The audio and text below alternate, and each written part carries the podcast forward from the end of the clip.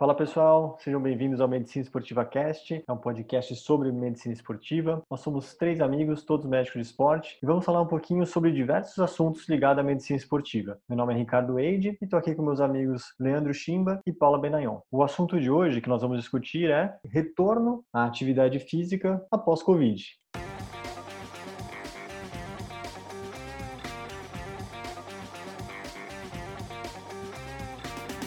Um tema bem atual, que está muito em voga, tanto nas mídias sociais, redes sociais, nos círculos de amigo, realmente. E a gente queria conversar um pouquinho sobre o retorno de atividade física pós-Covid, tanto para pessoas que tiveram ou não Covid, tanto para atletas de alto rendimento, como pessoas praticantes de atividade física em geral. Então, pessoal, como o Ricardo falou, então vamos falar um pouquinho de Covid, né? A gente tem que lembrar que o, o mais importante é, nesse período é que a gente tem que manter uma boa saúde, uma boa alimentação, uma boa qualidade de sono. Tá todo mundo ficando meio doido aí conta do isolamento social, né? Então, o que, que nós, como médicos e, e para os esportistas aí como médico do esporte aconselhamos tentem manter contato seja por, por videoconferência por telefone que isso vai ajudar bastante. Tentem manter os seus hábitos as suas rotinas porque o, o hábito ele ajuda a você se manter organizada se manter na, na, rotina anterior. É óbvio que não vai ser a mesma coisa né? E o que eu costumo falar para os pacientes é assim esse período é impossível a gente não perder né? Então assim todos teremos perdas tanto o atleta de alto rendimento como o atleta amador ou como até a, a pessoa que pratica atividade física, que faz uma caminhada. Então, o, o, que, eu, o que eu falo para os meus pacientes, que é o mais importante nesse momento, é a gente tentar perder o mínimo possível. Né? Então, tentar fazer alguma atividade física em casa, a gente consegue fazer alguma coisa improvisada, com o próprio peso corporal, com garrafas de água e, e outros instrumentos aí que a gente consegue improvisar. E que é importante lembrar que, assim, é, por se tratar de uma doença que sofreu uma mutação, uma doença nova, que, é, que, que ninguém no mundo ainda tem um conhecimento pleno, todos estamos aprendendo juntos, né? Então ninguém sabe exatamente qual a melhor forma de fazer o retorno ao esporte depois, tudo, mas é uma coisa que vai sendo discutida e a gente vai aprender mesmo com o tempo, não tem, não tem jeito. E, e pro, após a, esse período aí que estamos vivendo, de isolamento, de confinamento, o que, que vai ser importante? Diversos aspectos vão ser importantes, mas eu queria frisar, né, puxando um pouquinho a sardinha para minha outra especialidade, que é, que é ortopedia e traumatologia, traumatologia esportiva, é assim, quando vocês forem fazer o retorno, é importante passar por um período de transição, nem que ele seja um pouco mais curto, dependendo da época da competição, todas essas coisas, e fazer uma readaptação muscular, readaptação articular, é, é, não querer sair é, do nada dando tiros, fazendo, é, como já cheguei a ouvir no consultório, ah, quando eu voltar a treinar alguma coisa, o meu técnico quer que eu faça um teste de força máxima para poder fazer o meu treino em cima da, da, das porcentagens, em cima da força máxima. Isso aí, se fizerem, vocês vão acabar se machucando. Então, assim, a coisa tem que ser é, é gradual, né? E aí, óbvio que, que junto ao médico, ao fisiologista, ao preparador físico, vai ser determinado quão gradual que vai isso dependendo da, do preparo físico e do, do, nível de treinamento de cada pessoa. É, eu acredito que assim o retorno ao esporte é, agora para esportes coletivos individuais eles vão ser diferentes. Existem alguns protocolos no mundo. Você não quer falar um pouquinho aí do, do protocolo da, da CBF, Paulinha?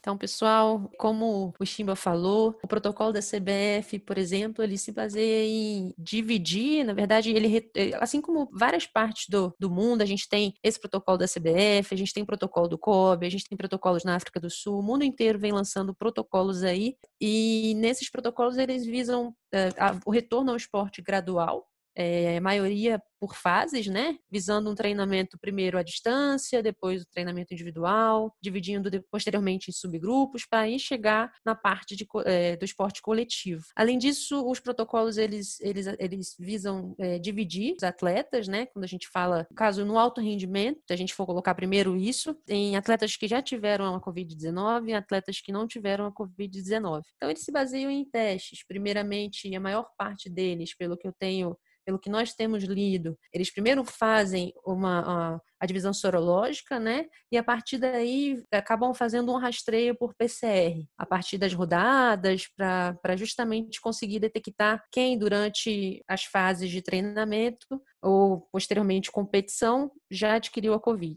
O protocolo vai ser nesse início basicamente isso.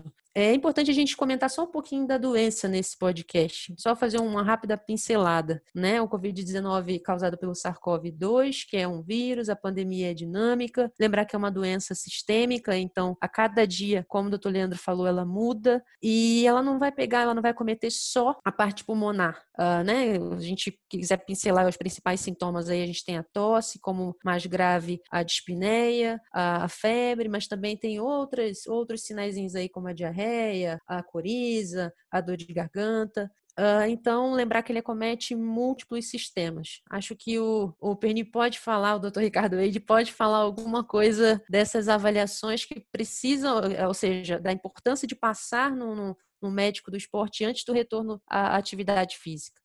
Isso mesmo, Paulinha. Eu acho que todos os protocolos realmente se baseiam, eles têm umas premissas, tanto de testes quanto de distanciamento social, higienização das mãos, muitas vezes uso de máscara, que são coisas importantíssimas, mas eles também cuidam muito do, do retorno da atividade física para cada indivíduo. Então, eles dão uma, um norte para o que fazer diante do retorno da atividade. Então, pensando que, que um atleta ou um praticante de atividade física permaneceu um bom tempo da, da pandemia, eventualmente é, parado, ou eventualmente até, mesmo que não tenha permanecido parado, ele tenha perdido um pouco de rendimento, perdeu um, perdeu um pouco da pegada do treino, né? É, é interessante que ele seja, passe por uma nova avaliação, por uma, eventualmente até uma avaliação pré-participação de atividade física, que é uma avaliação médica, né? Uma avaliação especificamente que nós fazemos a medicina esportiva, justamente para estratificar riscos, para definir riscos de doenças pré-existentes ou de doenças atuais ou de condições que possam vir por em risco a saúde dessa pessoa. Falando especificamente né, do SARS-CoV-2,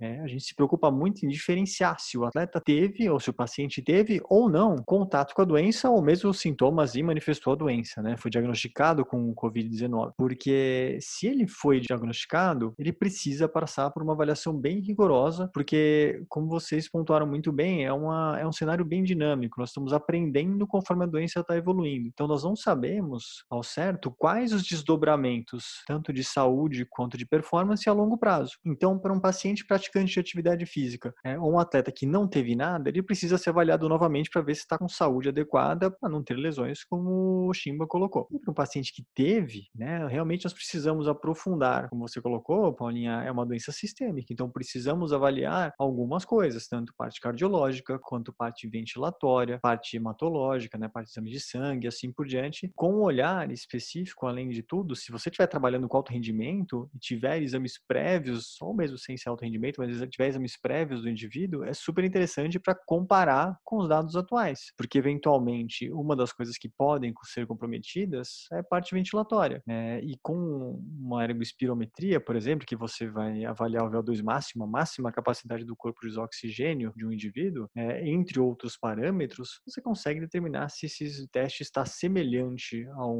ao valor de antes, né, o compatível ou não com o destreinamento, ou se tem algumas alterações que a gente precisa ficar atento que eventualmente a pessoa é tão condicionada que ela nem está sentindo essas manifestações. É, é, muito importante ver essa informação, né, Ricardo? Mas além dessa parte respiratória, tudo também, acho que tem alguns outros sistemas que são acometidos, né, que nem a, parte do coração, a parte cardiológica, né? O que, que mais tem dessa, dessa parte aí para falar, Paulinha? Bem lembrado, Chima, bem lembrado, Ricardo. Acho que, como a gente comentou, né, doença sistêmica, ou seja, envolve múltiplos sistemas, né, e o coração é aí o nosso nosso carro, um dos carros-chefes, né? Então, acho que é importante, como vocês estão comentando, o paciente que teve o Covid-19, ele passar por uma avaliação mínima, né? Dependendo do, lógico, do grau de performance dele, mas praticante de atividade física. Se teve, se ele foi sintomático, porque até isso é importante a gente conseguir dividir também, né? Se o paciente ele foi assintomático, se ele foi sintomático, se ele precisou ser internado. Então, a gente pode pegar um cenário em que se ele teve contato com vírus SARS-CoV-2, pelo menos um eletrocardiograma, né? Já que a gente sabe que esse vírus tem predileção pelo coração. Uma das dos, dos sistemas que ele gosta de pegar é o coração. Ele pode causar o que a gente chama de miocardite, que é justamente inflamação das células cardíacas. Então, com o eletro novo, a gente consegue perceber alguma alguma alteração do traçado eletrocardiográfico, né? Que é aquela aqueles desenhos daquele papel que a gente coloca e a partir daí, se necessário, por exemplo, como atleta de alto rendimento, aprofundar a investigação com o ecocardiograma e até mesmo a, a pegar o gancho na, na, na ergospirometria, como o doutor Ricardo comentou. Tem alguns exames laboratoriais que podem ser utilizados, como de enzima cardíaca, alguns protocolos europeus e até mesmo a americana, a escola americana, fala em, do, em, dos, é, em dosar a famosa troponina, que às vezes quem tem dor no peito chega no pronto-socorro, faz o eletro e precisa dosar a enzima cardíaca. Então, acho que isso aí é bem importante antes de retornar à prática esportiva.